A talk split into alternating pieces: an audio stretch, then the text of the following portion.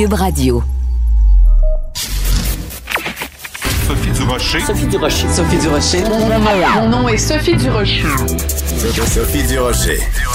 Des opinions éclairantes qui font la différence.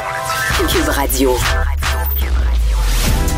Bonjour tout le monde, bon vendredi. J'imagine que vous avez vu évidemment dans le journal cette histoire sur la, facilité déconcertante avec laquelle des pirates informatiques peuvent euh, télécharger la preuve vaccinale du premier ministre ou du ministre de la santé. Bon, je, je ris mais c'est pas drôle du tout, mais je pense qu'il y a une leçon à retenir de ça. Bon, évidemment, la leçon à retenir c'est que le système est pas parfait et qu'il aurait dû être beaucoup plus solide. Mais il y a une raison aussi, une, leçon qu'on doit retenir de tout ça, les amis.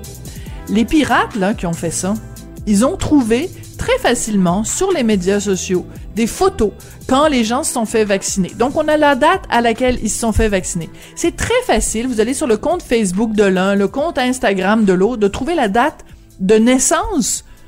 Comment se fait-il que, comme citoyen, on, divulgue à ce point-là des informations sur notre vie privée. Les gens sont là à crier en disant « Ah, c'est une atteinte à la vie privée », mais vous-même, vous la mettez sur la place publique, votre vie privée.